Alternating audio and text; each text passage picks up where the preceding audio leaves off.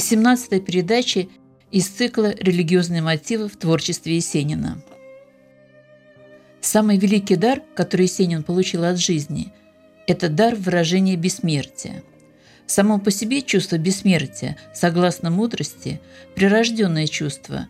Мы не живем бесконечно до невозможности и безумно жестоко. Но нередко Есенин проводил часы в кабаках именно безумно жестоко – Казалось, что для него близкая смерть уже была тем, после чего ничто не интересно. Но если для обыкновенных людей чувство бессмертия требует долготы жизни, то для гениального человека, каким был Есенин, бессмертие заключено в череде мгновений. Он хорошо понимал, что для него нет смерти, он родился бессмертным, бессмертным и уйдет от живущих бессмертным. Он догадывался о том, что о его смерти пойдут легенды. Поэма «Черный человек» – это зеркальное отражение души поэта. Друг мой, друг мой, я очень и очень болен. Сам не знаю, откуда взялась эта боль. То ли ветер свистит над пустым и безлюдным полем, то ли как в сентябрь осыпает мозги алкоголь. Голова моя машет ушами, как крыльями птица. Ей на шее ноги, маячить больше не в мочь. Черный человек, черный, черный. Черный человек на кровать ко мне садится. Черный человек спать не дает мне всю ночь. Черный человек водит пальцем по мерзкой книге, и гнусави надо мной, как над усопшим монах, читает мне жизнь какого-то прохвоста из булдыги нагоняя на душу тоску и страх. Черный человек, черный-черный. «Слушай, слушай», — бормочет он мне. В книге много прекраснейших мыслей и планов. Этот человек проживал в стране самых отвратительных громил и шарлатанов. В декабре в той стране снег до дьявола чист, и метели заводят веселые прялки. Был человек тот авантюрист, но самой высокой и лучшей марки. Был он изящен, к тому же поэт, хоть и небольшой, но ухватистой силою. И какую-то женщину сорока с лишним лет называл скверной девочкой и своей милою. «Счастье, — говорил он, — есть ловкость ума и рук. Все неловкие души за несчастных всегда известны. Это ничего, что много мук, приносят изломанные и лживые жесты. В грозы, в буре, в житейскую стынь, при тяжелых утратах, и когда тебе грустно. Казаться улыбчивым и простым – самое высшее в мире искусство. Черный человек, ты не смеешь этого. Ты ведь не на службе живешь водолазовые. Что мне до жизни скандального поэта? Пожалуйста, другим читай и рассказывай. Черный человек глядит на меня в упор, и глаза покрываются голубой блевотой, словно хочет сказать мне, что я жулик и вор, так бесстыдно и нагло обокравший кого-то. Друг мой, друг мой, я очень и очень болен. Сам не знаю, откуда взялась эта боль. То ли ветер свистит над пустым и безлюдным полем, только кроще в сентябрь осыпает мозги алкоголь. Ночь морозная, тих покой перекрестка. Я один у окошка, ни гостя, ни друга не жду.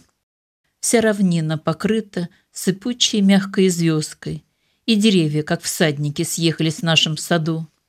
Где-то плачет ночная зловещая птица, деревянные всадники сеют копытливый стук.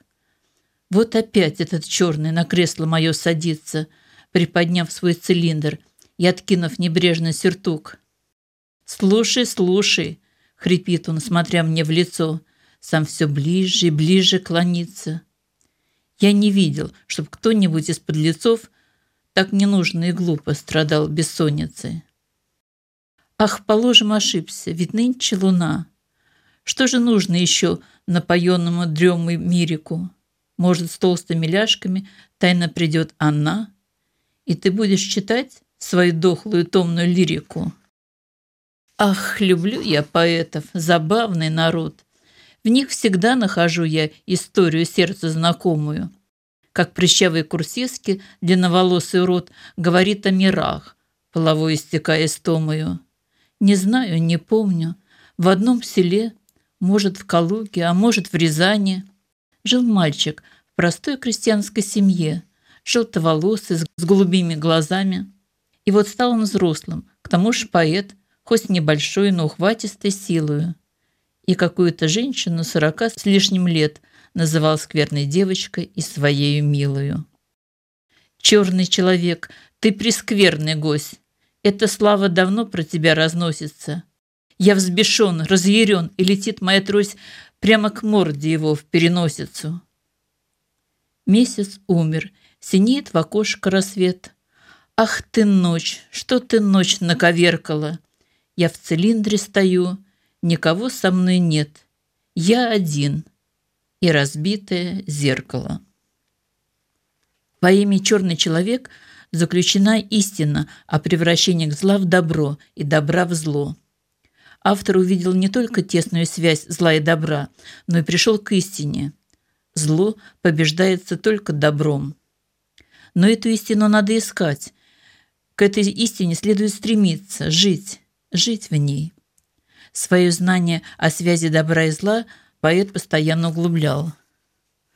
В «Черном человеке» диалог, который вел Есенин, достиг своего философского апогея. В свое время Достоевский и Салтыков-Щедрин раскрыли тайны темных душ. Есенину удалось разглядеть темноту в своей душе, вступить с нею в мучительный диалог, Черный человек – воплощение чувства страха, которое пришло от тревоги, сердечного беспокойства и боязни к ужасу, тоске и отчаянию. Всем полезно помнить библейские слова «Пути мои выше путей ваших, и мысли мои выше мыслей ваших». Проведением подсказано откровение Иоанна Богослова. Кем-то свыше – послано чудо певущего зова Сергея Есенина. Господь подсказал почему-то ответ на чрезвычайное духовное усилие именно Есенина, ибо для другого более подходят евангельские слова «и не совершил чудес по неверию их». Но русскому поэту, крестьянскому сыну открылся кто-то мудрый, несказанный и поведал о будущей судьбе человечества. Человек услышал голос неба, и это духовное общение стало фактом жизни Есенина, выразилось в его откровении. Автор апокалипсиса Иоанн Богослов говорит, что откровение ему дал Иисус Христос, чтобы показать рабам своим, чему надлежит быть вскоре. В есенинской душе постоянно присутствует образ Христа, опыт божественного и человеческого совершенства – Иоанн хочет сказать, что Христос раскрыл ему тайну божественного плана спасения мира. Он может изменить довольно мрачную историю человечества. Поэт Есенин хочет сказать, что провидением дана человеку полнота откровения. К чему сводится эта полнота? Прежде всего, по Есенину, к осуществлению самой жизни во всей ее полноте. Эту полноту выражает сумма отдельных направлений деятельности – постигать, мерить, любить и верить. Откровение Иоанна принято трактовать как точное предсказание будущих исторических событий, по характеру которых можно вычислять наступление конца света.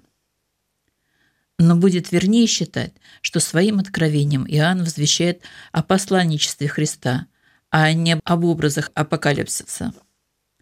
Откровение Есенина, хотя и связано с формами нашей духовной жизни, но таковым еще не признано. Поэт смог поэтически выразить внутреннюю, жизненную связь божества и человека. Дух и душа поэта стали исповедовать Христа, пришедшего плоти. В 1913 году в письме Грише Панфилову Есенин признается в своем увлечении. В настоящее время я читаю Евангелие и нахожу очень много для меня нового. Христос для меня – совершенство. Тогда, в свои 17 лет, Есенин еще не понял назначения жизни. Теперь же мы можем догадаться о том, что к своему трагическому финалу жизни поэт понял самую суть христианского учения о вечной жизни, о возможном своем бессмертии. У него нет суждения о конце мира, о котором пророчествует апокалипсис. Есенина, вероятно, убедила христианская идея свободы, позволяющая избежать пути зла. Поэт находит такие слова, которые наполнены не условным, а существенным смыслом. Таким существенным для России является понятие «родина». Именно оно, это понятие, содержит душевный и духовный смысл, неотделимо от органического тела. В поэзии Есенина часто встречается слово «родина». Но суть не столько в количестве словоупотребления, сколько в том, что родина у поэта таинственно и неразрывно связана с душой и духом самого Сергея Есенина. Со словом «родина» у него связано слово «преображение», то есть Россия становится преображенной Россией. Самыми значительными словами у Есенина оказываются три слова – Родина, преображение, революция.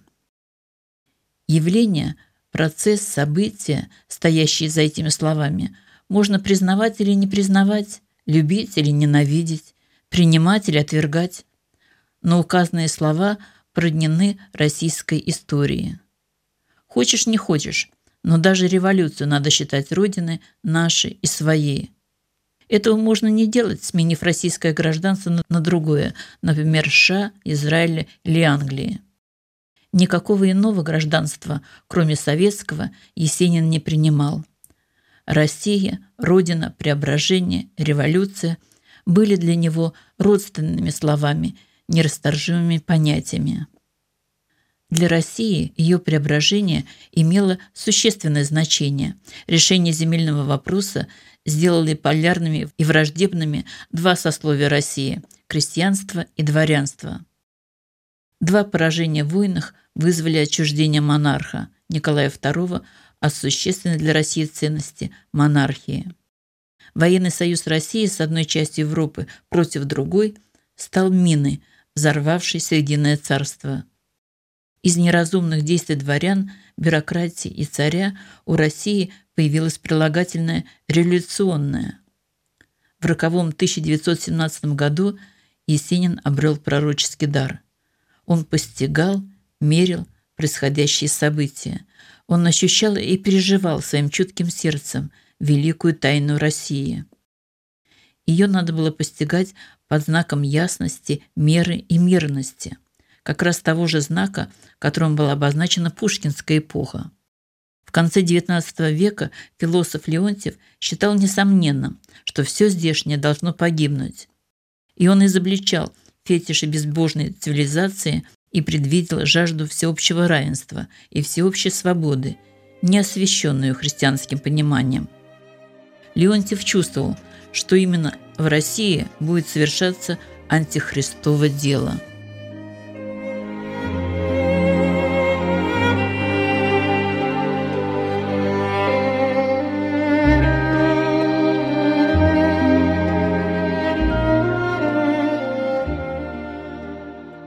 довольно ценный образец христианского откровения о священных целях жизни передает людям Есенин.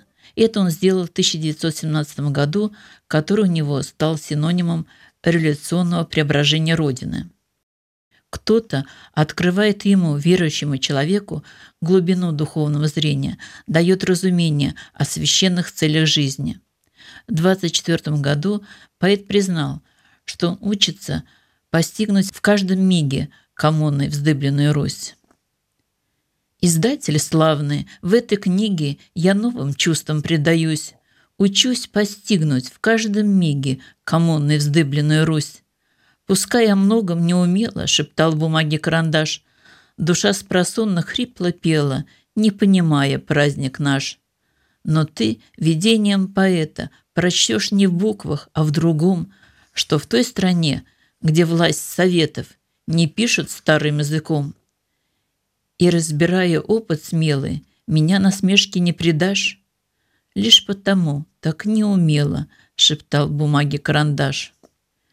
Первая цель по Есенину – постигать истину, не прекращать умственную работу. Это означает отличать добро от зла, правду от неправды, совершенное от несовершенного – Есенин видит Всевышнего, постоянно думает о совершенстве Иисуса Христа. Он научился любить и достойных людей, и презренных созданий, стремясь постигнуть истину России. Поэт не мог позволить себе устраниться от каких-то не было качеств людей, даже со звериной душой. Почему он это делает? На это он ответил. «И потому, что я постиг, что мир мне не монашья схема, я ласково влагаю в стих, что все на свете повторимо». Есенин понимает истину как искренность и правдивость не только в мысли, но и в поэтическом слове. В его понимании относительно истины сочетается с абсолютной истиной, с Богом. В своем откровении поэт словно подтверждает изречение великого поэта Индии Тагора. «Река истины протекает через каналы заблуждения». В письме к сестре Есенин спрашивает – крестьянин я или не крестьянин. Нет числа вопросом «кто я?», «что я?». Относительное объяснение у него неотделимо от абсолютного начала, от глубокого столкновения и взаимодействия человека и божества. Даже тогда, когда Есенин назывался большевиком, он имел в виду не политическую практику, а отдельных, нравственно стойких представителей власти Советов – Довольно проблематичной для Есенина оказалась вторая цель – следовать умеренности, мерить. В личном плане эта цель оказалась недостижимой.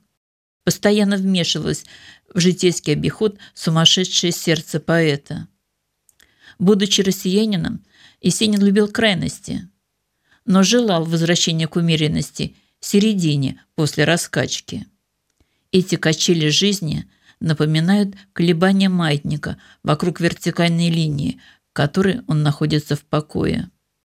Подобными колебаниями всецело проникнута жизнь, и это чутко ощущал поэт.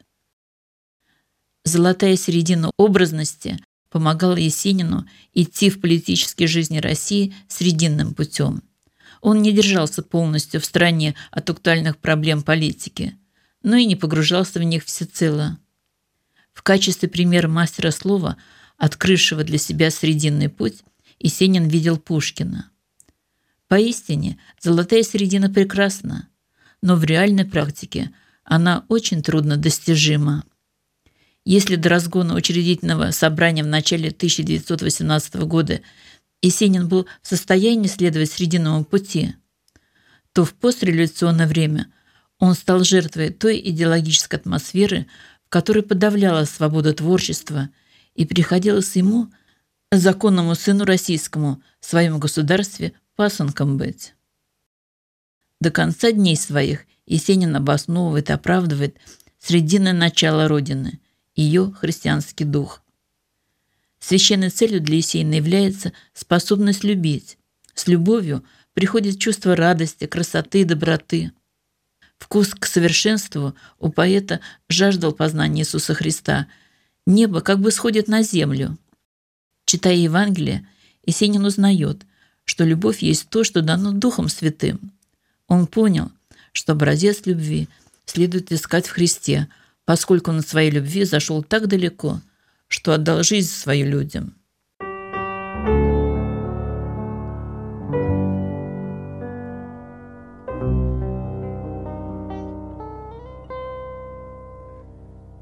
Ты запой мне ту песню, что прежде напевала нам мать, не жалея о сгибшей надежде, я сумею тебе подпевать. Я ведь знаю, и мне знакомо, потому и волнуй, и тревожь, будто я из родимого дома слышу в голосе нежную дрожь.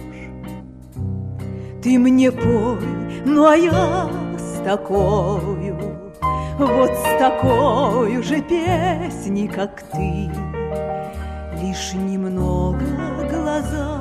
прикрою, Вижу вновь дорогие черты.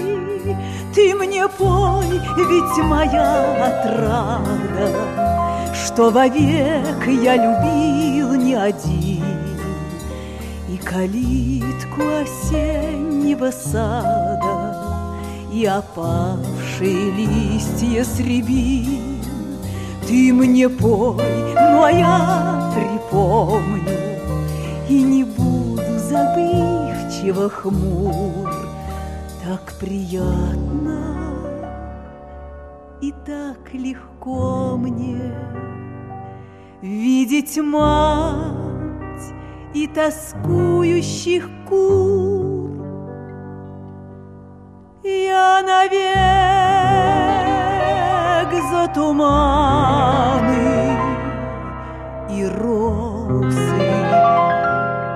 Полюбил у березки стан И ее золотистые косы И холщовый ее сарафан. Потому так и сердцу не жестко Мне за песнею и за вином Показалась ты той березкой что стоит под родимым окном.